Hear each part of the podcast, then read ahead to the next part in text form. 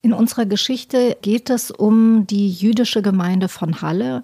Wie lebt die ihren Alltag? Natürlich auch, wie war dieser dramatische Tag für diese Leute?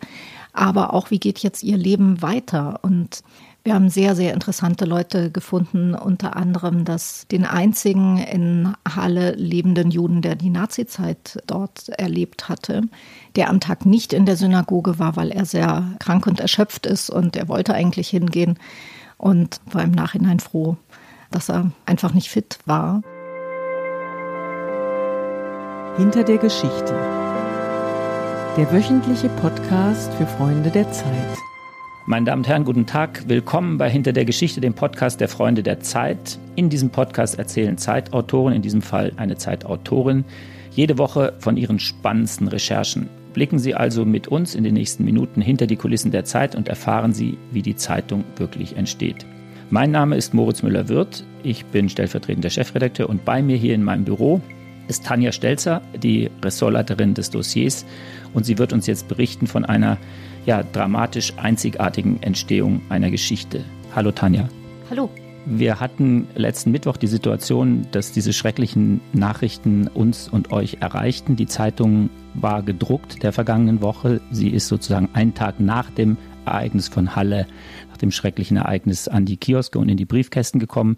Natürlich, das muss man jetzt hier erklären, ohne eine Zeile zu dem Ereignis, weil eben Dienstagnacht die Zeitung, wie wir sagen, zugemacht wird. Was war eure erste Reaktion, ihr als Dossier immer an der Aktualität dran? Was war eure erste Reaktion, als diese Nachrichten eintrafen? Also ehrlich gesagt, als die Nachricht eintraf, steckte ich gerade tief in einem anderen Manuskript, das wir eigentlich in dieser Woche drucken wollten. Dann bekam ich einen Anruf von Yassin Mushabash aus dem Investigativressort, der sagte, macht ihr was zu Halle? Und ich sagte, Halle, wieso Halle? Und dann musste ich erstmal äh, gucken, was passiert war. Dann war uns allerdings sofort klar, und deshalb hatte der Kollege mich ja auch angerufen, dass das ein Ereignis ist, das ähm, wirklich über längere Zeit uns beschäftigen wird und größere Bedeutung hat. Und dann haben wir recht schnell angefangen zu diskutieren, eben weil wenn etwas am Mittwoch passiert, ist es für uns immer ein bisschen problematisch, weil wir ja wissen, was wir dem Leser dann bieten können. Es erscheint mehr als eine Woche später. Und dann haben wir diskutiert, was würde uns denn interessieren, wenn wir Leser wären. Yassin sagte dann sehr schnell, ihn würde einfach das Leben dieser Gemeinde interessieren. Man muss jetzt kurz nochmal dazwischen schicken, dass wir natürlich in diesem Moment auch die engen Absprachen mit Online sofort getroffen haben. Das ist ja der Vorteil von zwei einigermaßen großen Redaktionen, dass dann die Kräfte gebündelt werden. Wie ist das an diesem Mittwoch ganz konkret passiert? Es ist ein guter Anlass, das in diesem Podcast zu schildern, weil Gott sei Dank schreckliche Ereignisse wie dieses nicht so häufig passieren.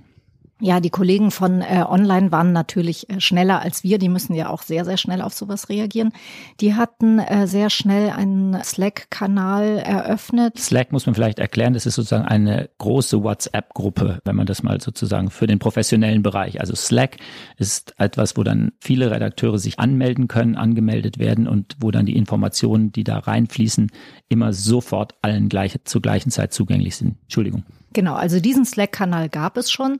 Dann haben wir uns hier bei Print mit einigen Leuten erstmal zusammen telefoniert, mit der Politikredaktion, mit unserem Büro in Leipzig und wir im Dossier plus kurzes Telefonat mit der Chefredaktion. Und dann haben wir uns diesem Slack-Kanal der Online-Kollegen einfach angeschlossen. Es war dann also eine riesige Gruppe.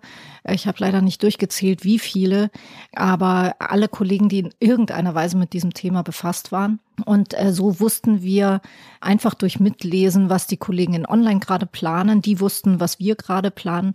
Und dann fing das so ein bisschen an, dass wir hin und her gefragt haben, könnt ihr uns hier helfen, könnt ihr uns da helfen?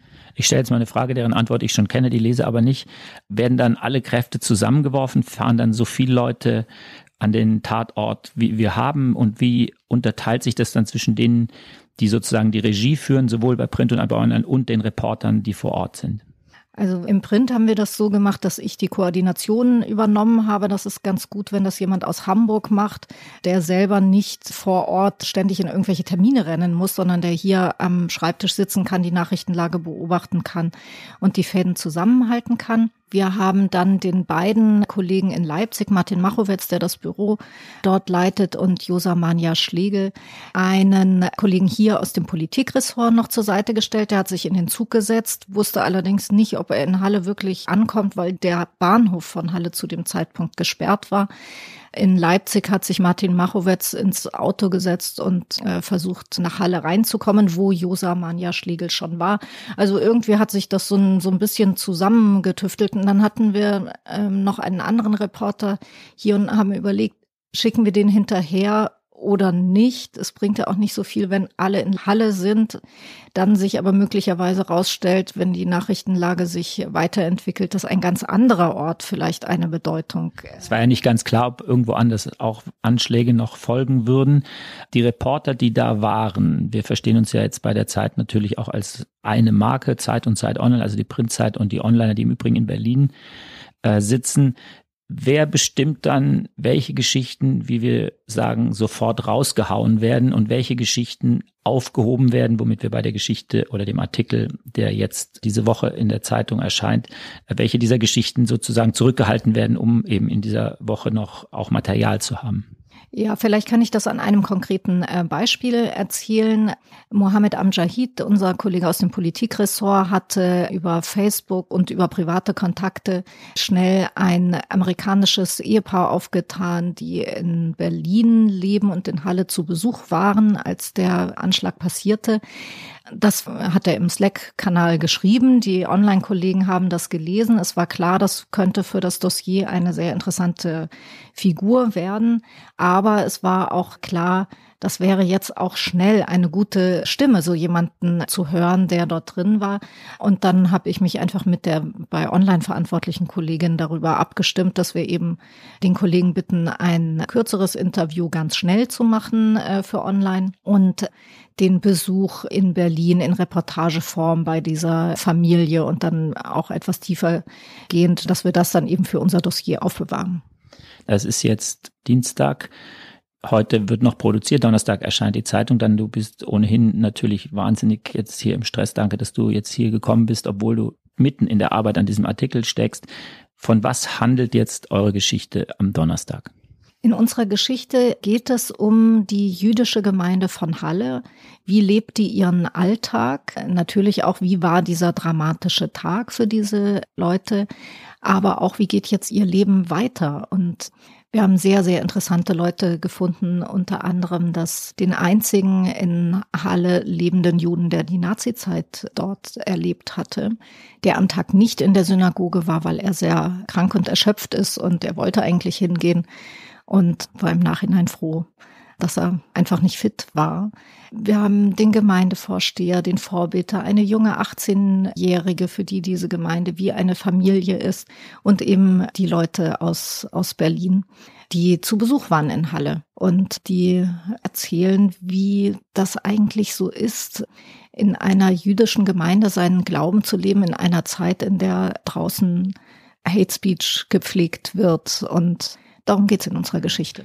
Eine Frage, die ich mir oft stelle, wenn wir uns mit dramatischen Ereignissen befassen, in diesem Fall aber nachvollziehbarerweise denke ich besonders, was veranlasst diese Menschen, die ja nun in mehrfacher Hinsicht unter Schock standen, dann mit uns zu reden? Gab es da auch Situationen, wo diese Gespräche abgebrochen wurden, wo ihr gemerkt habt, das ist einfach auch eine Frage der Pietät, dort jetzt nicht weiter zu fragen, was erzählen die Reporter? Mein Eindruck ist, dass sie eher auf eine recht große Gesprächsbereitschaft gestoßen sind. Ich glaube, es war vielen Gemeindemitgliedern ein Anliegen. Es gab allerdings auch welche, die wollten zum Beispiel nicht, dass ihr Nachname geschrieben wird, weil sie einfach Angst haben, in der Öffentlichkeit erkennbar zu sein. Es gab auch Situationen direkt nach dem Anschlag, äh, wo der eine Reporter gesagt hat, nee, also diese Person kann ich jetzt einfach nicht weiter befragen. Ich merke, die steht derartig äh, neben sich und und, äh, und unter Schock, die muss ich jetzt erstmal in Ruhe lassen.